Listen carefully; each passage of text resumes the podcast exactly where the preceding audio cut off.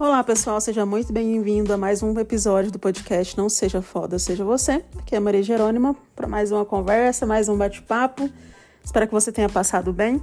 Bom, a gente tem falado aí nos últimos dias de muitos assuntos de uma vez só, né? Eu falo que quando vem alguns temas aqui, eu gosto sempre de compartilhar aqui com vocês, que é a minha terapia sempre minha terapia virtual. E hoje eu quero falar sobre um tema que eu até estava falando com uma amiga mais cedo, sobre alguns acontecimentos, sobre, né, sobre o assunto propriamente dito, que é não permitir receber migalhas de ninguém. Né? Então, independente que seja relacionamento amoroso, ou de amizade, ou de pai, mãe, família, tanto faz. É questão realmente de, de muitas pessoas se contentarem com migalhas. Né? E quando a gente fala de lei da atração, é um assunto que está extremamente ligado a isso, né? Porque quando a gente fala sobre merecimento, sobre você se sentir merecedor de alguma coisa, é, você não pode permitir ficar feliz com um pouco que o outro, o outro dá. Né? Então, o que, que a gente acabou comentando muito sobre como as pessoas elas, elas têm muita dificuldade em se olharem, se cuidarem e tratarem seus traumas, mas elas fazem do outro realmente um trampolim, uma escada, né? Então elas colocam realmente ali a solução da vida delas na vida de outra pessoa. Então, quando essa necessidade de estar acompanhado, ou de ter alguém ao lado, uma amizade, um namorado, namorada, é muito grande, você acaba realmente se, se sabotando, né? Você se coloca aquela outra pessoa na sua frente. E é uma frase muito interessante que eu até li essa semana, é a questão que quando você coloca outra pessoa no primeiro lugar, você está ensinando ela que você está sempre em segundo. Então ele realmente faz e acontece do jeito que ele realmente quiser. Ele, ela, tá? Independente do que seja. Então quando a gente fala do ter o todo poder, de ser Deus, né? De, né? de ser realmente é, reflexo da criação de Deus e você ter um Deus interno, ele foge completamente quando você se propõe a esses tipos de relacionamentos. E como eu disse, pode ser relacionamento afetivo, pode ser de amigo, de pai e mãe, né? Tantos relacionamentos aí que são abusivos e, as, e os filhos acabam aceitando com medo de, né, de decepcionar e não de, de não acreditarem no, nos seus sonhos.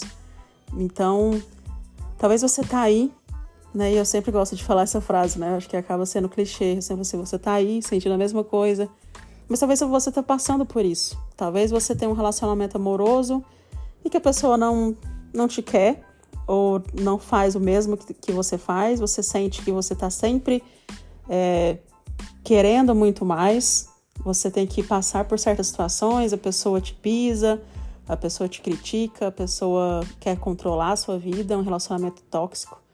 Assim como uma amizade, por exemplo, que talvez é uma pessoa que você admira tanto ao ponto de colocá-la na sua frente, de fazer tudo que ela quer de estar sempre disponível, de deixar muitas vezes as suas coisas de lado para fazer o que a pessoa quer fazer ou gostaria de fazer. Você muda a sua rotina, você muda a sua vida, você muda os seus gostos para agradar a outra pessoa.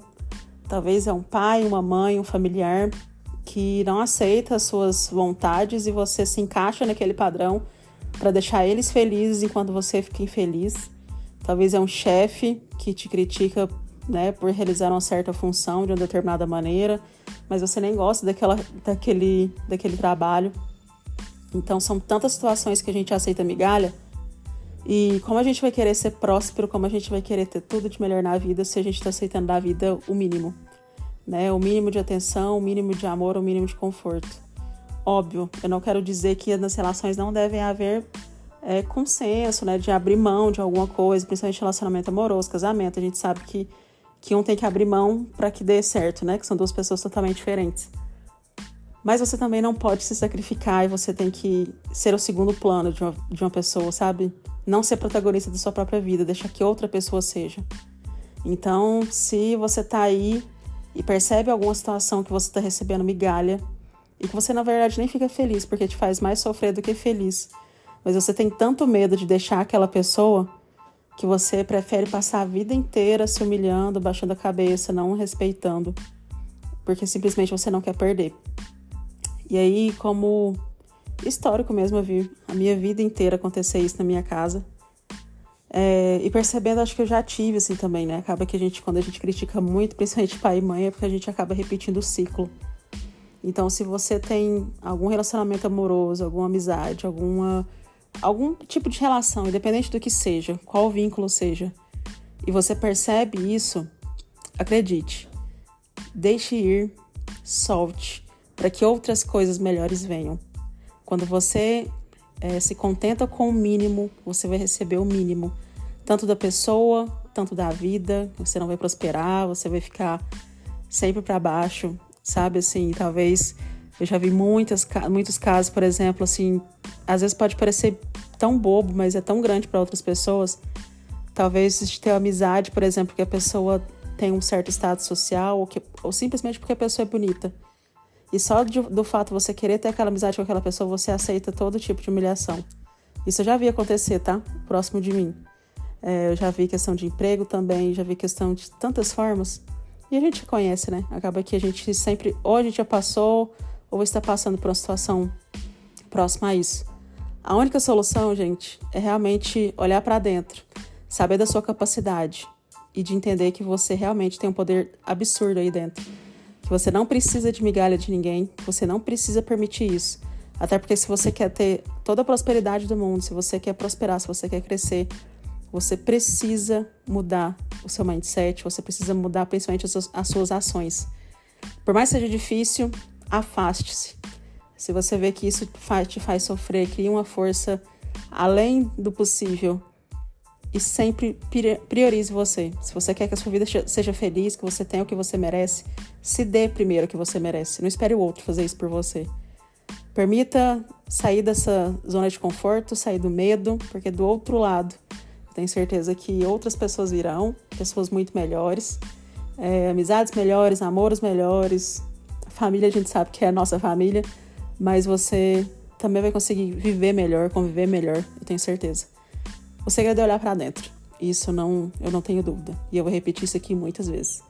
Então, se você está aí passando por essa situação, não aceite migalhas. Não permita que as pessoas dêem migalhas. Quando você permite isso, você permite que a vida também te dê migalhas e te dê o mínimo. E a gente veio aqui para ter o máximo, que a gente tenha abundância, prosperidade. É isso que eu desejo para você e para mim.